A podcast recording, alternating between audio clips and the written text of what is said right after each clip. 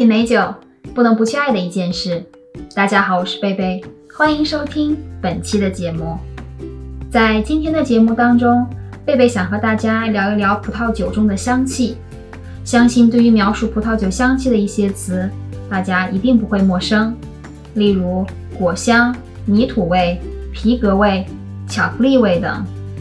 那么这些香气从何而来呢？今天让我们一起来了解。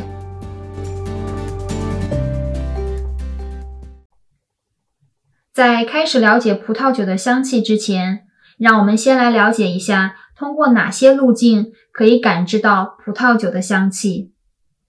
第一种方式是通过鼻子，而另一条路径则是通过口腔。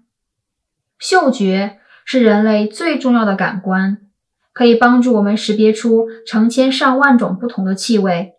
所以，细细的闻葡萄酒可以帮助你了解葡萄酒中的层层香气，了解面前这杯酒的信息。每个人都有自己独特的闻酒方式，例如贝贝个人喜欢把鼻子伸入酒杯中并深深吸气，而有些人则喜欢将鼻子放在杯口，然后进行短暂的呼吸。找到适合自己的闻香方式。会帮助你更好的闻出酒中不同的气味。好了，说完闻香方式，让我们一起来了解葡萄酒的三种香气类型。一级香气，这一级香气及味道来源于葡萄本身以及通过酒精发酵过程中所产生出来的。在这里，关键词为葡萄本身和酒精发酵。根据生长条件。每种葡萄都有一定的风味和香气特征，例如花香、果香或草本香气。常见的花香包括红葡萄酒中经常提到的玫瑰花、紫罗兰等香气，以及白葡萄酒中经常提到的金银花、茉莉花、洋槐等。果香或许是在描述葡萄酒中最常提到的词汇，例如柠檬、葡萄柚。青苹果、黄桃、荔枝、菠萝、木莓、红樱桃、草莓等。随着葡萄生长地区气温由凉变暖的改变，葡萄的香气也会随之改变。对于白葡萄酒来说，果香会由酸味浓郁的柑橘类香气，如柠檬、青柠等，转变成为热带水果香气，如菠萝、哈密瓜等。对于红葡萄酒来说，果香则会由红色果实，如红樱桃、草莓、木莓等，转为黑色果实香，如黑樱桃、黑莓、杨梨等。草本植物香气则包括薰衣草、桉树、青草、青椒等。在澳大利亚南澳的库纳瓦拉库纳瓦拉产区酿造的赤霞珠葡萄酒，有着明显的桉树香。这是因为有些葡萄种植园离桉树非常的近，桉树的味道可以通过空气传播，附着在葡萄皮上。二级香气，二级香气和味道来源于酿酒过程，这里的关键词为酿酒过程。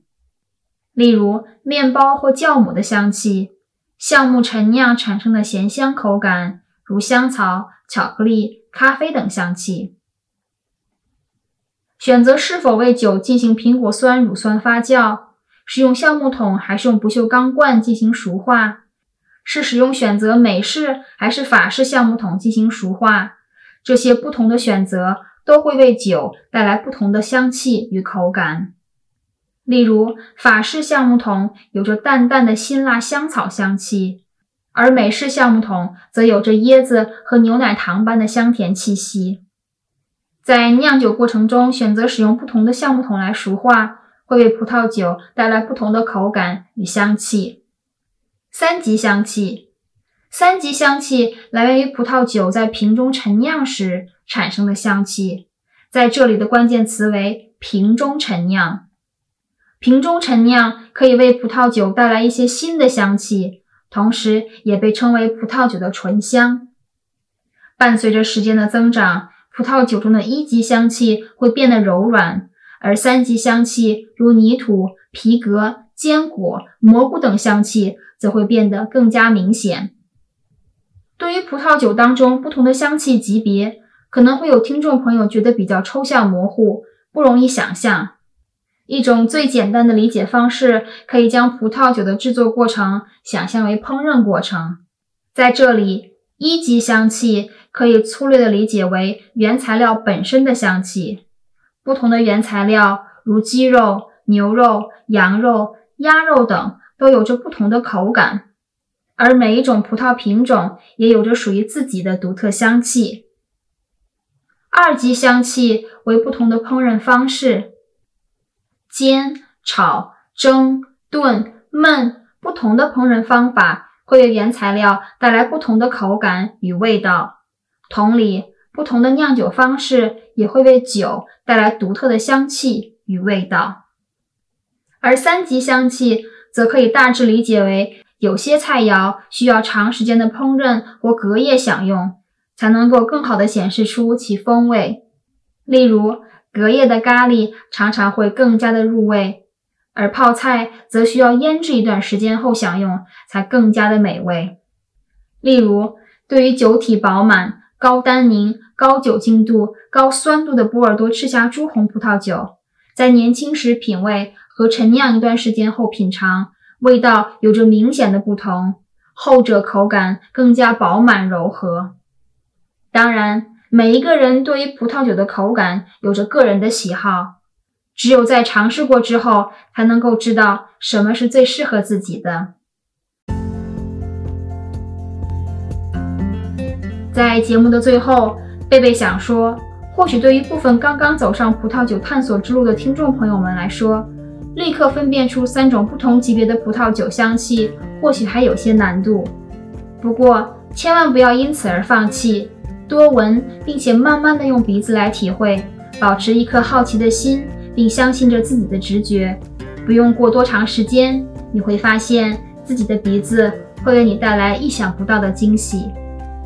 非常感谢你收听本期的节目，别忘了为美好生活而干杯。我们下期节目再会。